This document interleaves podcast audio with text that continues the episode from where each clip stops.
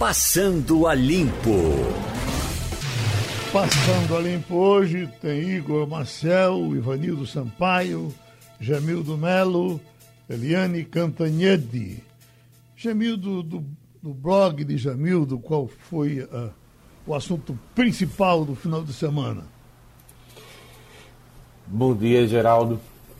Foi um, um final de semana um tanto quanto atípico, né? Não uhum. aconteceu muita coisa não, mas o que continua repercutindo é uma polêmica em torno dos habitacionais que foram anunciados pela prefeitura na quarta-feira da semana passada, início das obras, é, e a oposição criticou tanto Mendonça quanto o deputado estadual ligado ao Podemos, ligado ao PSC, o Anderson Florencio, dizendo que era um, uma espécie de estelionato eleitoral, ele estava querendo apenas conquistar os votos, porque sabe que não tem como entregar até o final do ano. Embora se saiba que é um projeto de longa data, né? Você não cons consegue construir 600 unidades em, em tão pouco tempo. A crítica é porque deixou para a última hora. A prefeitura alega que até junho estava com os recursos travados e somente agora conseguiu a liberação para tirar do papel. Só que, como já disse Igor, inclusive, é uma obra que vem desde a primeira gestão de Geraldo Júlio, né? Então, foi o que movimentou, tem troca de notas para lá, para cá. A Aerto Luna, que é da base do governo, chamou o deputado estadual de oportunista. E eu queria destacar Castilho. Castilho veio com uma coluna muito boa no final de semana, em que ele agrega detalhes ao projeto e fala que também, sim, haverá em paralelo um espaço para abertura de espaço para se vender para o mercado imobiliário e, e com isso financiar também um, um parque naquela área. Então, a, a lição que fica é que é preciso paciência, esperar as informações aparecerem mais concretamente, porque isso vai ser feito nas próximas semanas.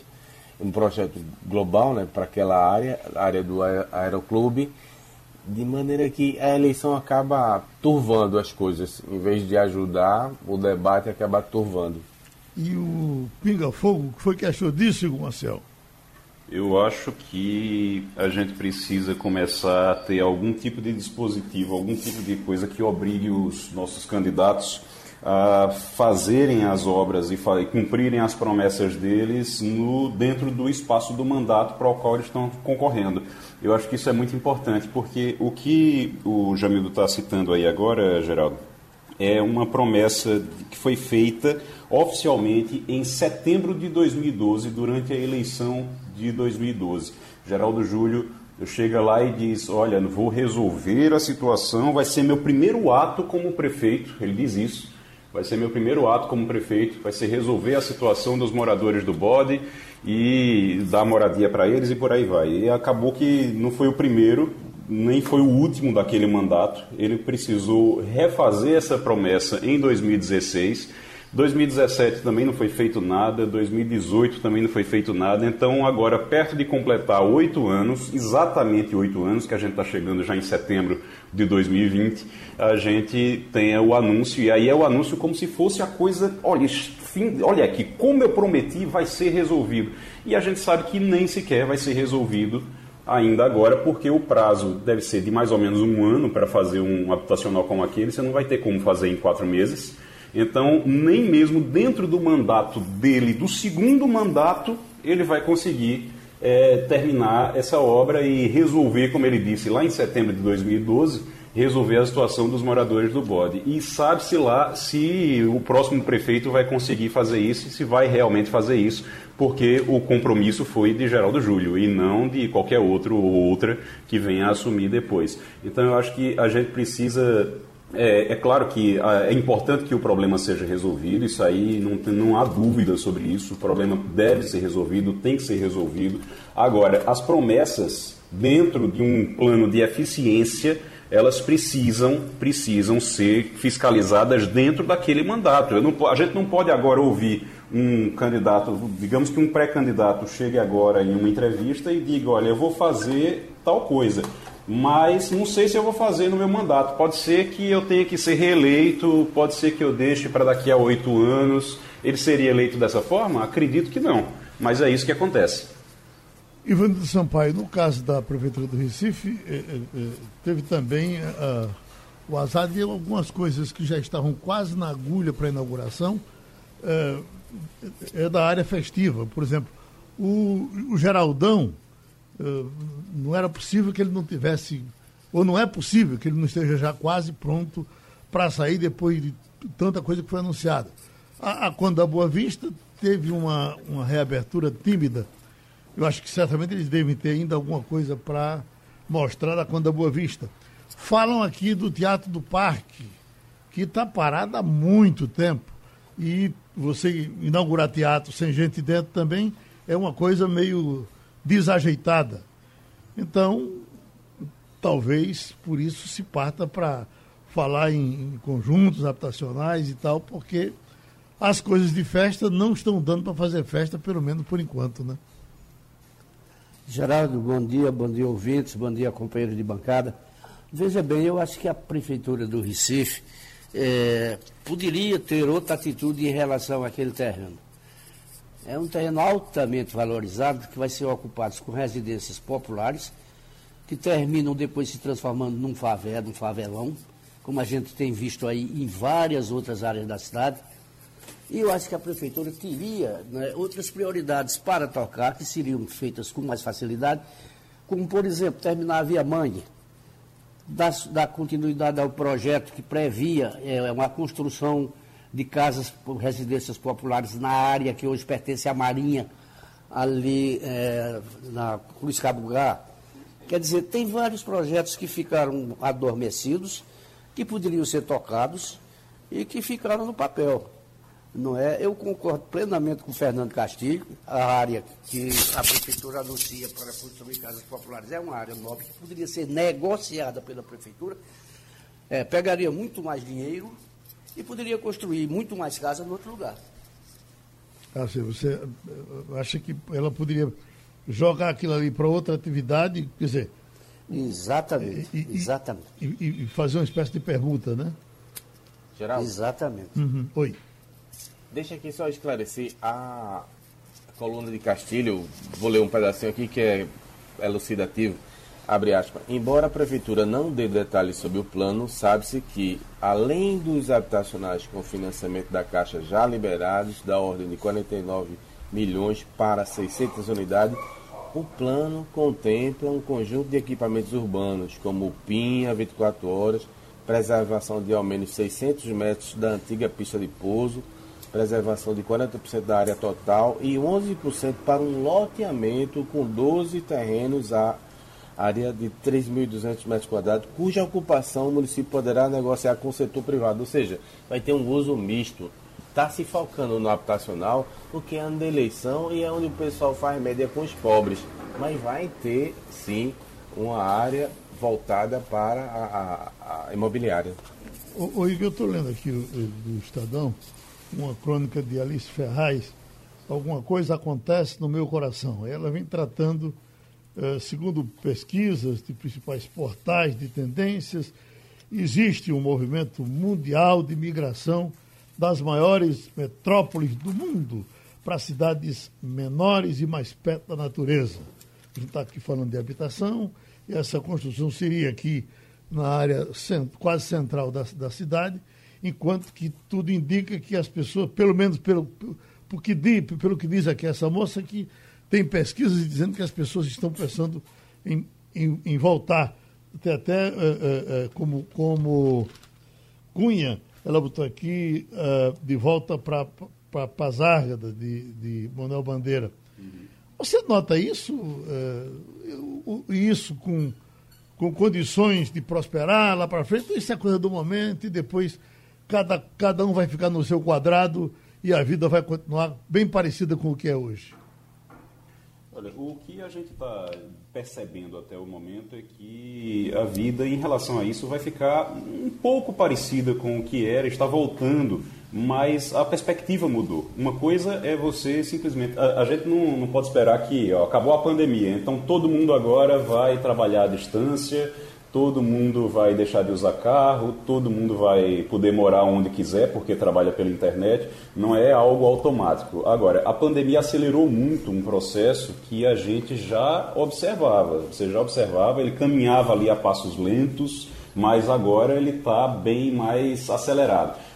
Tem dois processos, aqui em Recife, inclusive, você percebe dois processos muito claros de é, movimentação em relação a isso, a moradia. Você tem, primeiro, uma movimentação para pessoas querendo ir morar mais perto do trabalho, morar mais perto do centro da cidade, quem trabalha no, naquela área do centro da cidade. Então, você tem isso, inclusive, nas propostas dos pré-candidatos. Eu e Jamildo, nós estamos fazendo o Resenha Política pela internet, conversando com pré-candidatos é, pela internet e praticamente todos eles falam nisso. Eles dizem, olha, a gente precisa fazer com que as pessoas voltem a morar no centro do Recife. A gente precisa fazer com que as pessoas voltem a morar próximo do trabalho, do local em que elas trabalham. E isso tem é, sido realmente um desses movimentos. O outro movimento, e aí tem razão, a, a, a coluna tem razão, a Alice Ferraz, que é o seguinte: a gente tem também uma procura maior. Eu tenho ouvido muita gente dizer: olha, a gente podia, se vai trabalhar de casa, então pode trabalhar onde quiser. A gente pode ir para ir alguma praia próxima. A gente pode ir para Gravatar, por exemplo. Tem gente que está pensando em passar mais tempo em Gravatar do que no Recife. Tem gente que está pensando em passar mais tempo numa praia aqui no litoral norte e litoral sul do que em Recife é, ficar aqui mais, vir aqui uma vez na semana, duas vezes na semana. Então, tem algumas pessoas que estão começando a planejar isso. Claro, quem pode, quem tem condição de fazer isso. Mas tem também um movimento para ir morar mais perto do trabalho. E aí, todos os pré-candidatos à Prefeitura do Recife têm demonstrado interesse em montar planos, estratégias para que as pessoas morem no centro, reocupar aquela área do centro, para que a gente tenha menos trânsito também. Eita. Bom, do assunto que está mais repercutindo nesse começo de manhã é uma coisa que estava pendurada já, congelada há algum tempo, e a gente ficava perguntando, isso vai terminar em quê? Aí vem, Flor de Lis é denunciada por suspeita de ser a mandante da morte do pastor Anderson. Polícia prende filhos. A da manchete. Deputada Flor de Lis é denunciada como mandante. Cinco filhos dela e neta são presos. Você esperava esse desfecho, Ivanildo Sampaio, no caso Flor de Lis? Eu acompanhei isso, Geraldo, e sempre desconfiei que ela tinha culpa no cartório.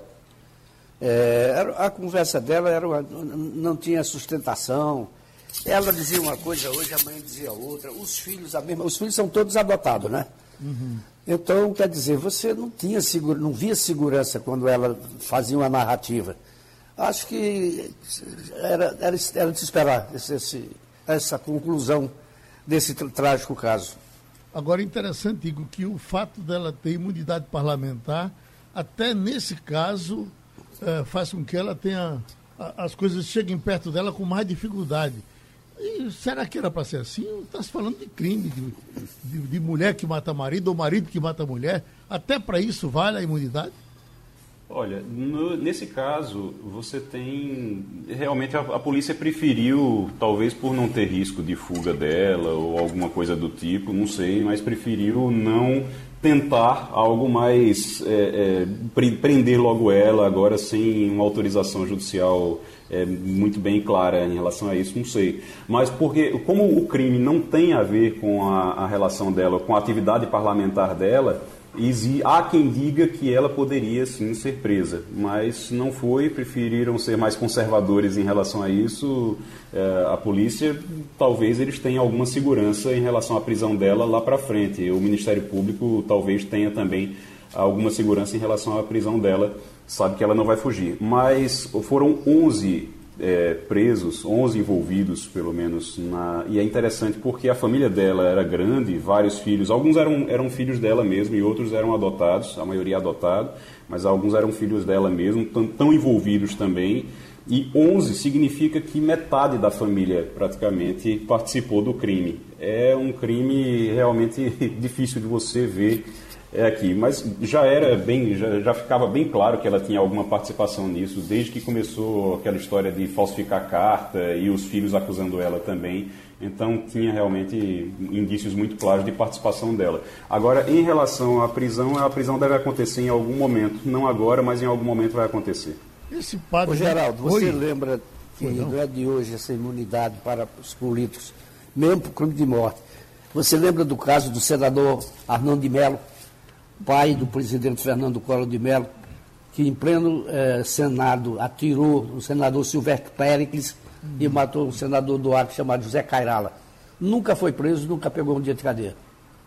Está vendo? Agora, nesse caso, foi dentro, dentro do Congresso, né? Dentro do Congresso. Uhum. Agora, você veja, e, esse, e o padre de Goiás, que foi outro assunto, esse assunto vinha se desenrolando muito durante a semana, mas ele foi. Uh, uh, o, o, Fantástico ontem realmente puxou para cima e para baixo, lá, uh, como se diz, passou a limpo realmente. É muito difícil esse padre não ser culpado e haja coisa para envolver dinheiro, hein, hein Jamildo? Fala é. assim, mais de 2 bilhões de reais? A, a, os imóveis que ele é acusado de ter adquirido na casa de 120 milhões não é de hoje todo esse capital envolvido, né? são 16 endereços ligados ao, ao, ao, padre. Eu confesso que eu nunca havia ouvido falar nem da obra nem da criatura. Mas o que me chama atenção é isso: são pessoas que exploram a fé. A exemplo de Flor de Lis, que também tem trabalho aí supostamente com religião, é evangélica, né? pessoas que usam o nome de Deus para enganar pessoas de boa fé é, eu espero que ele consiga se livrar, que ele prove uh, inocência, porque eu não desejo mal para ninguém. Segundo o advogado, esses imóveis estavam uh, ligados à própria causa, a tal da fundação que ele cuidava, né? Então uhum. seria uma espécie de usufruto, ele não seria o dono. Mas é muito triste ver o nome da religião envolvido com casos dessa natureza. Agora o padre gosta do conforto e, e explica porque gosta. Não, isso é bom porque a gente tem que ter um lugar para ficar confortável e tal. Né? E, e, pedindo dinheiro para fazer isso. Né? Fazia tempo que você não tinha uma coisa, bom, é, envolvendo Bem, outras seitas e tal, mas a Igreja Católica estava tá, livre de uma coisa dessa, já, acho que é um bom tempo já. É Ivanildo que quer falar? Não, não, era eu aqui dizendo isso, né? que... Geralmente Perdão. você não escutava escândalos financeiros envolvendo a Igreja Católica sempre se atribui isso aí aos evangélicos, que, nem tem culpa por isso. Tá? Alguns, você não pode é, condenar o rebanho por conta de um pastor ruim. Mas o fato é que até agora você não tinha exemplos de escândalos financeiros com a Igreja Católica. E o negócio é como você falou, envolve bilhões, não são milhões, são bilhões. É gado, é fazenda, é, é imóvel, é o, o diabo que o cara contratou. É dizer, e, e, a conversa dele, eu vi a entrevista dele na televisão, não convence ninguém. Ele não sabia, não viu, a mulher não sabia, não viu, e o dinheiro correndo. E tu, Igor?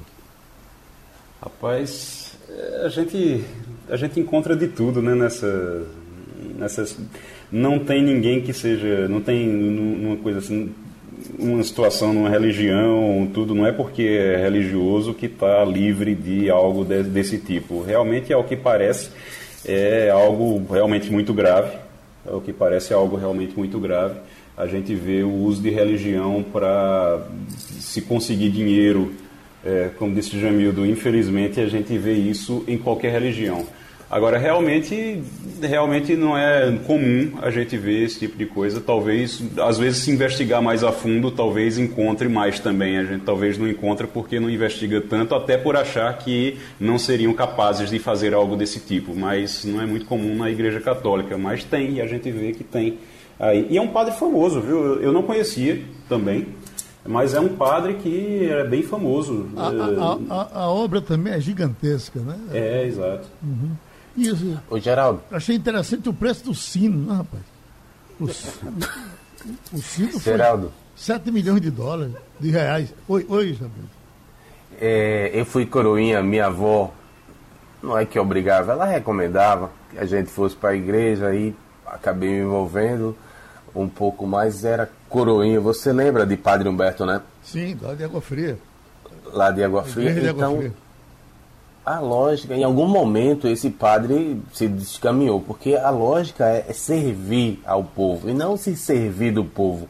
Eu acho que essa é a grande diferença. Quando fala em conforto, acho que ele entendeu mal, é para confortar as pessoas. A religião tem esse objetivo. Você renuncia ao seu próprio ego para ajudar os demais, sabendo que a vida não acaba aqui, né? Você planta uma semente para colher no futuro. Então, reafirmo, é lamentável. Será que todo mundo está sabendo qual é a situação hoje, ou está lembrado a situação hoje de Eduardo Cunha?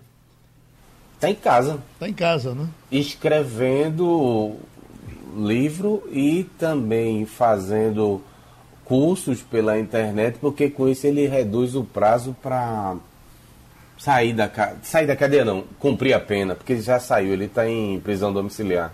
Agora, é temporária por conta da Covid, né? Eu não sei se volta- voltaria depois, mas o que eh, eh, eu, eu vejo aqui a manchetezinha é a volta do malvado favorito em casa depois de três anos e cinco meses, imagine.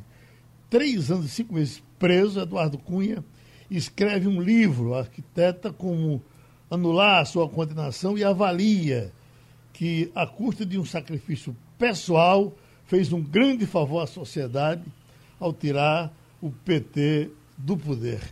Então, esse livro certamente vai despertar a curiosidade de muita gente e estamos esperando que ele chegue na praça. O livro de Eduardo Cunha. Isso ainda é tratado como Pois é, presidente. de todos os políticos condenados, né, acho que o único que não tem esperança de sair é Sérgio Cabral. Porque são mais de 200 anos de pena, é, acabaria uma, começaria a outra, eu não vejo como ele, ele é, sair da prisão a não ser num caixão. Ô Ivanildo, mas sempre tem um risco dele lascar alguém e conseguir um uma saída, não? Uma delação. Não sei, acho tão difícil. É, é o que, é que a gente tem visto nesse campo político, as coisas tão. Depois de tudo melado, de, de- de canto a canto, aí uh, uh, vem um revestrez, pá, pá, pá, pá, e no final o Supremo. Não, Fulano não era culpado. A gente tem visto isso realmente em muitos casos. Se acontecesse com o Sérgio Cabral, seria uma coisa Não me muito. surpreenderia. Mas acontece que ele mesmo confessou os crimes. Ele não tem como dizer que não disse. Mas de qualquer forma, Tá gravado lá, né? como, ele não teria como ficar mais de, de 20 anos, não. Ele vai ficar um período muito grande. É, depois de uns 20 anos, a defesa pede, diz que ele já cumpriu 20 anos e pede para que ele saia. E ele sai, talvez para responder em liberdade alguns, al- al- por alguns crimes, fique em prisão domiciliar, em alguma forma, mas ele não passa também. Ele não tem como passar os 200 anos, isso aí com certeza. Ele Não, foi ele- condenado a mas, mas daqui a 20 anos, será que ele está vivo? Ah, aí é outra história. Aí depende da, da condição de saúde dele. Agora, no campo da, da Covid, esse castigo com o, o cantor sertanejo Cauã eh, foi eh, além da conta, veja, além de estar eh, numa situação de absoluto risco, com o pulmão todo contaminado, ou quase todo, de repente envolve a mãe, de repente a mãe, o, o pai também se contamina, a mãe está mais ou menos, mas o pai diz que a situação é muito grave, e pegar assim de uma vez só, ao que me parecem três pessoas que eram das incrédulas com relação à doença. Pelo menos havia declaração do Cauã chamando o, o- o- brincando com o vírus. Vocês viram, né? Eu vi. Você não brinca com pandemia, né, Geraldo? Você não brinca com o destino. É uma coisa muito séria, morrendo muita gente, milhares de pessoas mortas e Cauã, o cantor, que a gente lamenta a situação dele hoje, mas dizendo, olha eu aqui, vem cá, coronavírus. O coronavírus foi. E não foi para brincadeira. É isso. A Argentina congela tarifas de internet, celular e TV a cabo. Decisão do presidente Alberto Fernandes, porque diz que nesse momento de pandemia todo mundo está precisando desses instrumentos e, e ele não quer que aumente o preço da internet, porque se aumentar, as pessoas podem pagar caro durante a pandemia. Paralelo a isso, aqui nós tivemos uma decisão da Câmara Federal com relação aos planos de saúde. Você, Ivanildo, que tem plano de saúde tão caro, espera que isso prospere, que realmente o, o plano de saúde não aumente, ou será que isso depois faz um acordo e ele vai subir como sempre sobe? Geraldo, os planos de saúde têm um lobby fortíssimo do Congresso Nacional. Não é de hoje. É, eles sempre conseguem o que querem e sempre aumentam é, o custo é, para o, o beneficiário pelo menos duas vezes no ano. Quer dizer, eu acho que isso é passageiro e infelizmente nós vamos ter que pagar essa conta. E quem não quiser ficar no plano de saúde, porque não pode pagar, vai sair, não tem a menor, é, menor sentimento de solidariedade. Você veja que todas as grandes empresas é, se fizeram presentes no momento da pandemia, com doações. Com... Eu não escutei falar de nenhum plano de saúde, um gesto desse. Então, dizer, eles sangram o contribuinte, sombram o cliente, e você não pode fazer outra coisa porque você não confia na saúde pública. Deixa eu perguntar a Eliane Cantanhede, que começa agora o seu trabalho aqui com a gente, se é, é, veio para ficar, Eliane, essa decisão da Câmara Federal com relação a, a, a, aos planos de saúde, dar uma segurada nesses aumentos. Quem paga plano de saúde sabe que não dá mais para subir. E o pessoal dos planos diz, não, ou sobe ou fecha. É, é, vai ser mantido. Vai ser mantido porque é o seguinte, bom dia, bom né, dia. Geraldo? Bom dia, colegas, ouvintes. Vai ser mantido pelo, pelo óbvio. Né? É, num momento como esses, com o desemprego galopante, você tem mais de 12 milhões de brasileiros desempregados. É, isso oficialmente, né, sem carteira assinada, mas o desemprego é muito maior do que isso é, evidentemente as pessoas não têm renda para pagar o plano de saúde. E os planos de saúde vêm nos últimos anos crescendo muito mais do que a inflação. Anos que eles crescem 10% é, no valor é, de um ano para o outro. Quer dizer, é, é, impossível manter isso na normalidade, muito é, mais difícil ainda quando você tem a anormalidade da pandemia. Então, os planos de saúde têm é, que segurar as pontas, como todas as empresas, o comércio, é, todos nós, os empregados que estão tendo é, corte de salário, corte de jornada, os planos de saúde não podem ficar à parte, né, ao lado, ao largo disso. Então, vai ser mantido, porque isso é uma decisão que já está tomada pelo é, Congresso, tem apoio do Executivo e tem apoio também nos bastidores do Judiciário, ou seja, é, eles vão ficar falando sozinhos, porque na verdade nesse momento o mais importante é a saúde. E a gente está vendo hoje, é, inclusive a manchete do Estadão, é que houve uma queda de 61% das cirurgias eletivas do SUS no período da pandemia, aí de março a junho. Uhum. Essas, esses 61% vão explodir todos agora. Todo mundo que deixou de fazer 388 mil cirurgias a menos vão todas agora é, ser remarcadas. E a rede privada de saúde teve uma queda de receita de 20% nesse período. Então, se todo mundo tem queda de receita, todo mundo está com a corda no pescoço, só plano de saúde é que não vai dar sua cota? Vai dar sim. O Estadão está promovendo, você é uma das três figuras importantes para debater a, a, retomada da economia. Ah, quando se fala na retomada da economia, Eliane, o, o, os colégios entrariam nesse assunto também? Porque para a escola pública talvez não, mas para a escola privada a gente já está tendo um, um, certo até desalento do pessoal das escolas privadas, porque muitas estão fechando, muitos alunos estão desistindo. Entra no, no, no, no ramo também da economia? Olha, tem que entrar, né? Tem que entrar, porque as escolas privadas são um ramo importante da economia. É, mas hoje a gente começa esse é, é, Estadão, né, esse live talks do Estadão sobre a retomada do crescimento, às três horas da tarde, com o presidente do Banco Central, o Roberto Campos Neto, vai ser de 3 às 4 da tarde.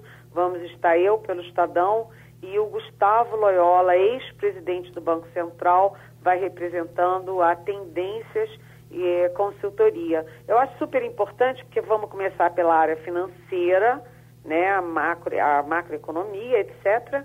Mas, como você disse, Geraldo, a retomada das aulas tem a questão específica das escolas, mas também, principalmente, a questão dos pais, dos alunos, de como vai ficar.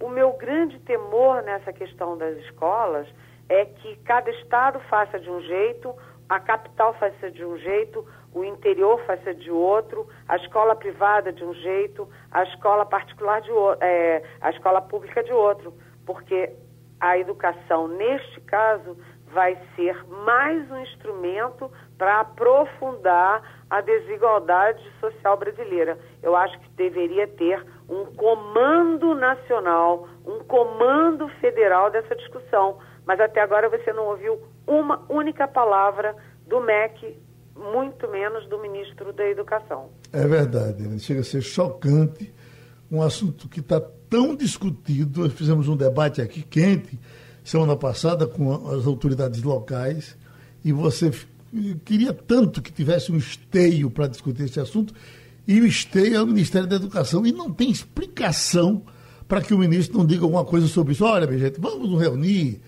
vamos. É uma coisa impressionante isso, né? Impressionante. Impressionante. Impressionante. Vamos trabalhar? Ivanildo Sampaio. Bom dia, Eliane. Bom dia. Eliane, é, o seu colega de Estado de São Paulo, do Estadão, Zé Roberto Guzzo, escreveu ontem um artigo muito duro, não é o primeiro que ele faz, contra o Supremo Tribunal Federal, onde ele diz que o Supremo Tribunal Federal é hoje um partido político de oposição a Bolsonaro. Eu pergunto a você, é esse o sentimento no Congresso? se vê o, o, o, Supremo tão, tão de oposição com cara de um partido político? É, é, oi, Ivanildo, eu sinceramente não li o, esse José Roberto Guzzo ontem no Estadão. Acabei não tendo tempo, etc., mas eu vi o enunciado. É, isso é a linha dele, né? A linha dele de vale qualquer coisa para defender o Bolsonaro. Na verdade, é a sociedade brasileira, você tem uma parcela da sociedade brasileira que concorda com essa tese, mas você tem uma boa maioria é, que acha que o Supremo Tribunal Federal, ao contrário, foi muito importante para dar um basta naquelas manifestações golpistas para, pedindo fechamento das instituições democráticas brasileiras. Então, o Supremo foi super importante nisso, o Supremo foi super importante para conter aquela avalanche de ataques às instituições e, as, e à democracia feitos não apenas pela turba eh, bolsonarista nas redes, mas por parlamentares da base bolsonarista e também para conter aquela investida do próprio presidente da República contra a democracia, contra as instituições. Vocês viram que foi por causa da ação do nosso Supremo Tribunal Federal que o presidente calou a boca, parou de atingir todo mundo, quer dizer, pelo menos até ontem, mas uh, parou de atingir as instituições. Os, o, os congressistas bolsonaristas também fizeram recuo e você não tem mais gente na rua, na porta do, do quartel-general do Exército, pedindo para prender e bater e dar tiro em, em, ministro do Supremo Tribunal Federal. Isso não é democracia, isso é a não democracia. Né? E eu acho que o nosso Supremo cumpriu um papel importante nisso, botando as, os pontos nos is. Pode ter havido excesso? Pode. Tem gente que acha que, é, inclusive no meio jurídico, que o Supremo foi pouco demais impedindo a posse do, do delegado Alexandre Ramagem na Direção-Geral da Polícia Federal, porque isso é uma, é uma atribuição é, típica do presidente da República. Mas, apesar desses, desses excessos, que podem inclusive ser corrigidos e criticados, eu acho que, no geral, o nosso Supremo merece aplausos por ter sido o líder, o líder da defesa da democracia. Na próxima quinta-feira, ainda na área da justiça, eh, tem mudança no STJ.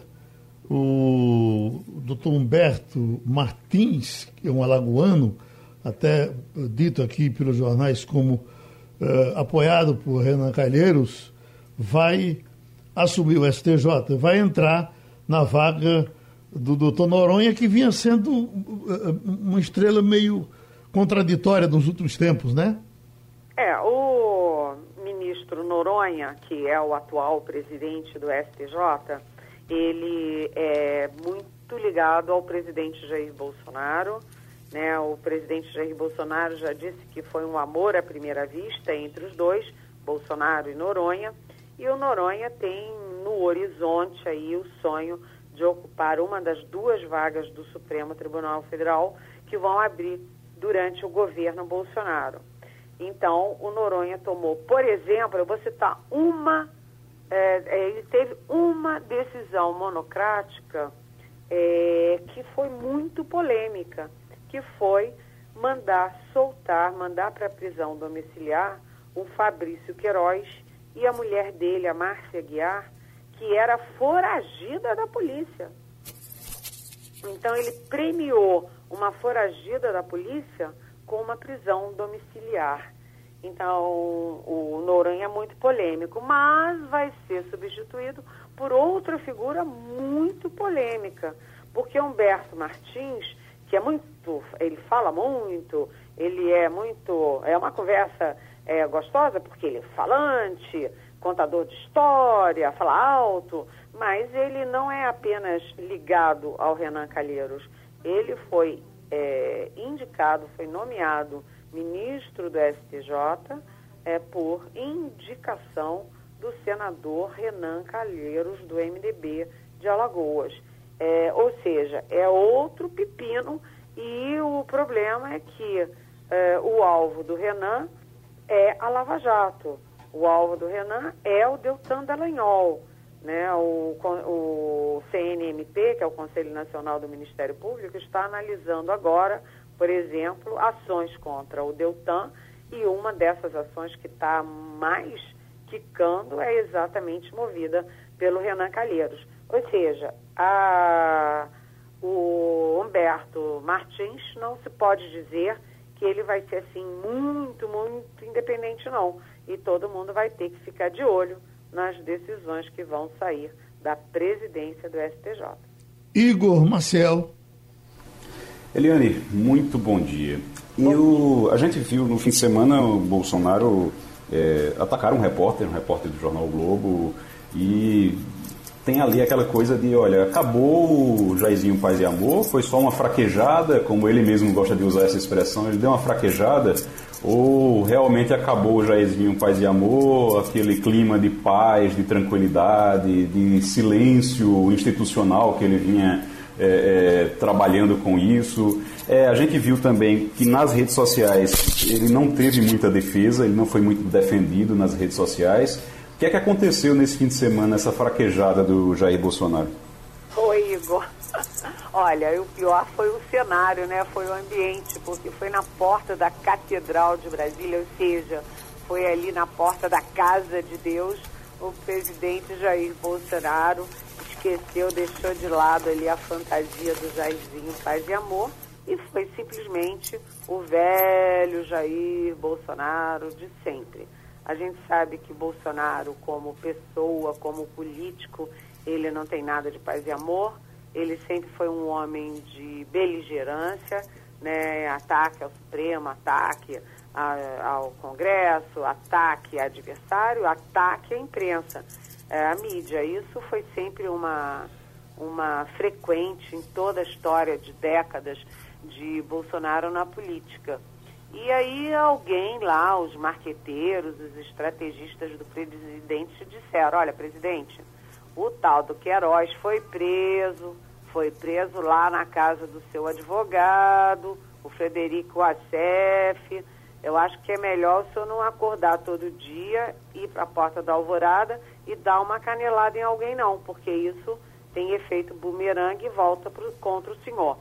Então, o Bolsonaro, desde que a, a turma do Deixa Disso entrou em ação, o Bolsonaro vestiu essa fantasia do paz e amor e você viu que com isso ele cresceu, te, ganhou popularidade, não teve mais manchete negativa, ele está ali numa boa. Mas ele não deixou de ser né, é, a alma, né, o coração, a história, a biografia do Bolsonaro é essa de ontem. É essa.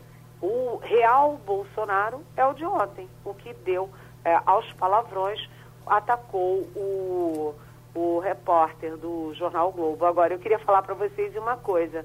Isso também, como os estrategistas dele dizem, se voltou contra ele. Porque o presidente da Câmara, Rodrigo Maia, é, criticou o presidente. O Gilmar Mendes, ministro do Supremo, criticou o presidente. O governador de São Paulo, João Dória, criticou o presidente e tem um milhão e tanto, um milhão e meio de é, posts no Twitter re, é, replicando, reproduzindo a pergunta do repórter, que é o seguinte, presidente, por que, que o Queiroz e a mulher dele depositaram 89 mil na conta da sua esposa, a Michele Bolsonaro? Teria sido muito mais simples o presidente responder, a não ser que ele não tenha alguma resposta para isso. Fala nisso, como é que está o negócio de Flávio Bolsonaro? Está é, é, rolando, está perto de resolver, é, Helena? Está péssimo, né? A história está de mal a pior, né? Porque é, você vê claramente o Ministério Público, a Polícia Federal, é, apresentando documentos, provas que são muito pesadas, é, comprovando ali funcionários fantasmas que ganhavam dinheiro público e não apareciam para trabalhar. Rachadinhas, funcionários recebiam dinheiro público num dia, depositavam em dinheiro vivo na conta do Queiroz no dia seguinte. Aí, semana passada, veio essa informação gravíssima de que a loja de chocolate do Flávio Bolsonaro era para lavar dinheiro. 1.520 depósitos em dinheiro vivo. 1.520 depósitos em dinheiro vivo em três faixas de, de valor, todas redondas, 3 mil, é, 1.500 e 2 mil. É, é muito esquisito e isso caracteriza claramente, obviamente, lavagem de dinheiro. O dinheiro público saía para os funcionários, os funcionários repassavam para o Flávio, o Flávio lavava, tornava esse dinheiro oficial via é, loja de chocolate. Mas como é que é a reação é, da defesa do Flávio? É postergando todos os, todas as, as liminares que eles pedem, todos os pedidos de liminar são no sentido de postergar, prorrogar. Em nenhum desses casos é respondendo às denúncias, é explicando o que está saindo. Não, é só para adiar, empurrar com a barriga ter foro privilegiado, adiar o julgamento não sei aonde. É, enfim, é tudo manobra é, judiciária e não explicação ao fato. É, Jamildo Melo. Muito bom dia, Eliane. Bom dia, Jamildo.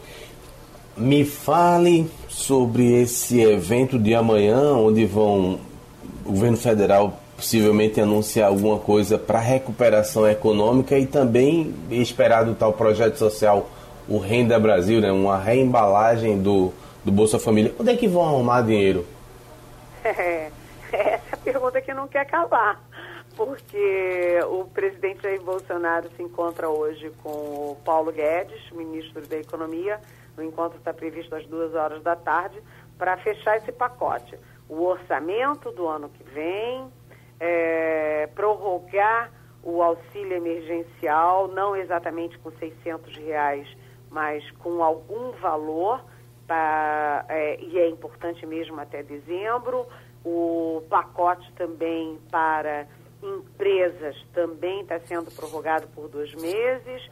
Saíram 60 bilhões para estados e municípios, ou seja, dinheiro está jorrando. Mas esse dinheiro todo que está saindo é um dinheiro carimbado como emergencial portanto, não está dentro do teto de gastos. É crédito extraordinário. O que o governo tenta é encaixar como crédito extraordinário outros créditos, outros valores que não tem nada de extraordinário, como, por exemplo, obra. Obra, encher o país de obra, porque a obra dá voto. E aí o Rodrigo Maia bota pé, o pé na porta e diz: não, isso não é crédito extraordinário, isso não pode ser medida provisória. Tem que ser projeto de lei que não entra em vigor automaticamente. Então, eles estão fazendo, na verdade, Jamildo, uma grande. É, uma, uma é, descobrindo as brechas da legislação para poder criar gastos num ambiente em que eles vão ter que dizer que tem teto de gastos, sem furar o teto de gastos. É uma mágica. O título da minha coluna no Ontem do Estadão é Guedes, o mágico. Agora, por trás disso tudo está a questão claramente eleitoral. O presidente Jair Bolsonaro ficou encantado em subir nas pesquisas por ter parado de falar besteira e por ter é, aberto as, os cofres para é, todo esse, esse é, para os desempregados, para as empresas, e que precisa ser feito mesmo. A oposição fica sem discurso, porque como criticar auxílio emergencial? Como criticar auxílio para é, estados e municípios? Como criticar auxílio para é, para empresas e manter empregos? Então, é uma questão muito complicada. Agora, o mais interessante, vamos dizer assim, a cereja do bolo é o Renda Brasil. O, o Fernando Henrique criou o Bolsa é, Escola, o, o Lula é, carimbou de Bolsa Família e multiplicou bastante. Agora o Jair Bolsonaro vai carimbar como Renda Brasil. No fundo é a mesma coisa, é dinheiro na veia da população pobre. E esse dinheiro tem que vir de algum lugar. O que se teme é que venha de saúde e educação. JBS, Helena, que estava uh, uh, fora da mídia, de repente ela reaparece e chega ao lado do advogado Ocef. Olha, Geraldo, ninguém entendeu essa história. A gente sabe que com mensalão, petrolão, é, se teve uma categoria que deu bem foi a categoria de advogados, né? Todo mundo ganhou muito dinheiro, né? Com réus muito ricos e poderosos. Agora, 9 milhões o contrato com Frederic Wassef. É um advogado que ninguém nunca ouviu falar, um advogado é, de terceiro time, que não nunca teve causa importante nenhuma. Eu falei com dois advogados que são dessa área, ninguém sabia de contrato do OCF com o JBS, não. E uhum. o, o, e o OCF vai lá à Procuradoria Geral da República, sabe? É, essa história é mal contada e a suspeita é de que esse monte de dinheiro não é por trabalho advocatício, é outro tipo de trabalho. Agora, uma coisa importante, que aí é, um, é apuração minha, vai ter novidade na delação do Joesley Wesley Batista esse semestre. Vai ter novidade, porque o Rodrigo Janot pediu para rever, para o Supremo rever, é, anular a delação deles, né?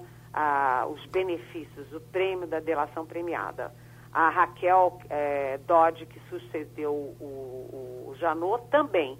E o próprio Augusto Aras já também. Os três procuradores gerais pediram para anular a delação, anular os, os prêmios para os dois irmãos da JBS. Isso significa que pode ser revisto e que eles podem ir para a cadeia. Né? O Supremo está é, tá sentado em cima disso esperando uma repactuação da própria PGR com a JBS. E o OCF, ele tem muito mais de, é, sei lá, de tráfico de influência ou alguma coisa assim, do que de advogado, né? De advogado nunca ninguém soube nada importante que ele tenha feito. Igor Marcel? É, Eliane, a gente tem uh, o Bolsonaro ele não está conseguindo, não conseguiu né, aprovar até agora no Congresso o aumento do porte de arma, do posse de armas, tudo aquilo que ele tinha prometido e promete para um grupo bolsonarista ali, para aquele grupo dele, mas que não consegue. Como é que ele está dando a volta nisso? Como é que ele está conseguindo, de alguma forma, flexibilização para poder agradar esse grupo? Oi, Igor. Bom dia. Eu achei muito legal você perguntar isso porque o presidente Bolsonaro ele fez é, muita, muita espuma em cima desse negócio de posse e porte de armas na campanha e quando ele assumiu, o primeiro projeto que ele manda para o Congresso é flexibilizando armas. Não é, vamos dizer que não é a prioridade brasileira, né? Então ele mandou, mas o Congresso não aprovou essa flexibilização de armas, porte, posse, etc. Como é que eles estão fazendo? eles estão fazendo passar a boiada. Lembra na reunião ministerial do dia 22 de abril que o, o Ricardo Salles disse: olha, vamos aproveitar que a imprensa está toda des, distraída aí com esse negócio de, de pandemia, de morto, não sei o quê, e vamos passar a boiada? Passar a boiada é legislação é, que não precisa. É, são regras internas são é, normas que você não precisa aprovar dentro do Congresso. Vai mudando as regras internamente. Eles estão fazendo um pouco isso porque o presidente Bolsonaro, sem aprovar no Congresso, ele está flexibilizando as armas. Ele derrubou três portarias do Exército que era de, eram de monitoramento de armas de civis. Ele ampliou as alturas, a munição a que cada CPF tem direito. É, semana passada ele aumentou, quadriplicou praticamente as armas para que cada pessoa tenha direito. É, ele aumentou os, os, a possibilidade de treinos para é, quem é, faz treino com arma, quem faz é, tiro ao alvo, essas coisas. Ou seja, é, tudo indo, está flexibilizando apesar do Congresso. E aí a gente lembra que na mesma reunião do dia 22 de abril, o Bolsonaro disse que queria um Brasil com todo mundo armado. E aí, para que, que ele quer todo mundo armado? Para impedir uma ditadura. Olha, Igor, eu não entendi. Por que armar todo mundo para não ter uma ditadura? E essa realmente é uma coisa que a gente precisa entender melhor. Quando ele é o presidente da República, né? Quando Hã? ele é o presidente, quando ele é o presidente da República, porque é. quando você está você tá fora do poder e você diz não precisa armar todo mundo para evitar uma ditadura, é para evitar que o presidente é, tente dar um golpe e, e, e acabar fechar outras instituições. Mas quando você é o presidente, você ter esse temor realmente é, chega a ser curioso. Não, e tem mais, Igor, tem mais é, a gente viu que o Ministério da Justiça estava fazendo dossiê contra mais de 500 policiais no país. É, ou seja, aqueles policiais que são antifascistas, anti-golpe, anti-revolução, anti-ditadura, é que estavam sendo listados e estavam sendo monitorados pelo governo. Parece que quando eles falam em ditadura, não é uma ditadura antifascista, não, viu? É, sei lá, ou é uma ditadura antifascista. É tudo muito esquisito essa história é, de armas, de armar todo mundo, de fazer dossiê contra a polícia, de jogar policial contra governador. É, tudo isso a gente precisa acompanhar com muita atenção. Helena, do seu encontro hoje, eu leio aqui a manchete: só cinco estados vão ter força para sair da crise até 2021. Aí eu corro aqui na curiosidade de ver quais são os estados: Mato Grosso do Sul, Pará, Mato Grosso, Rio de Janeiro e Goiás. Puxa, o Rio entrou nessa parada e, e tanta gente boa. Não tem São Paulo citado aqui. Entendeu? Veja se você bota Pernambuco também nessa discussão, tá certo? e o Distrito Federal. tá bom. Um abraço, Eliane. Beijão, até semana que vem. Boa semana. Igor Marcel, para a gente fechar, o Pinga Fogo vai acompanhar o que nesse começo de semana? Hoje a gente está acompanhando, Geraldo, toda a movimentação ainda em torno dessas pré-candidaturas da Prefeitura do Recife, a Prefeitura do Recife. A gente tem entrevistas no Resenha Política, junto com o Jamildo Mello, a gente está entrevistando pelas redes sociais do Sistema Jornal do Comércio os pré-candidatos. Hoje tem uma entrevista com o João Campos, já ouvimos Mendonça Filho, Marília Reis é, e outros pré-candidatos também, Daniel Coelho, é, já ouvimos nessa sequência nas últimas semanas e esta semana começa com o João Campos do PSB como nosso entrevistado. Tem Patrícia Domingos também, Túlio Gadelha essa semana, durante, ao longo dessa semana. E vai ser um dos assuntos da coluna Cena Política no Jornal do Comércio, com certeza. Pronto, tivemos, um, tivemos um fim de semana onde o grande destaque foi futebol, foi PSG e Bayern. Não tivemos uma outra coisa é, escandalosa para tomar conta do, do, da situação. Vamos ver o que é que vai acontecer daqui para frente. Parece que foi Geraldo. Gemildo que pediu a palavra. Oi, Gemildo. Para encerrar, só uma, uma nota aqui. Acabei de receber uma informação boa que vale a pena compartilhar. Vai estar no blog daqui a pouco. A prefeitura contratou uma obra, não é emergencial, mas sai por esses dias. Já está no Diário Oficial, 2 milhões vão ser gastos na recuperação dos bancos de concreto da Orla todo mundo da oposição estava reclamando, e a própria sociedade, né, que caminha ali no calçadão, sabe o estado precário em que se encontra os bancos, alguns com ferragem à mostra. Castilho, que costuma andar lá, faz foto com regularidade, mostrando a, a, a grave situação. Então, uma boa notícia vai ser renovado, inclusive está atrelado com um projeto de é, recuperação dos quiosques, né? deve caminhar em paralelo. Eu estou fazendo a ligação porque foi anunciado recente, tam, recentemente também a reformulação dos quiosques e um projeto privado, na verdade, que a própria associação chama investidores para a reformulação. Bem, está feito o registro.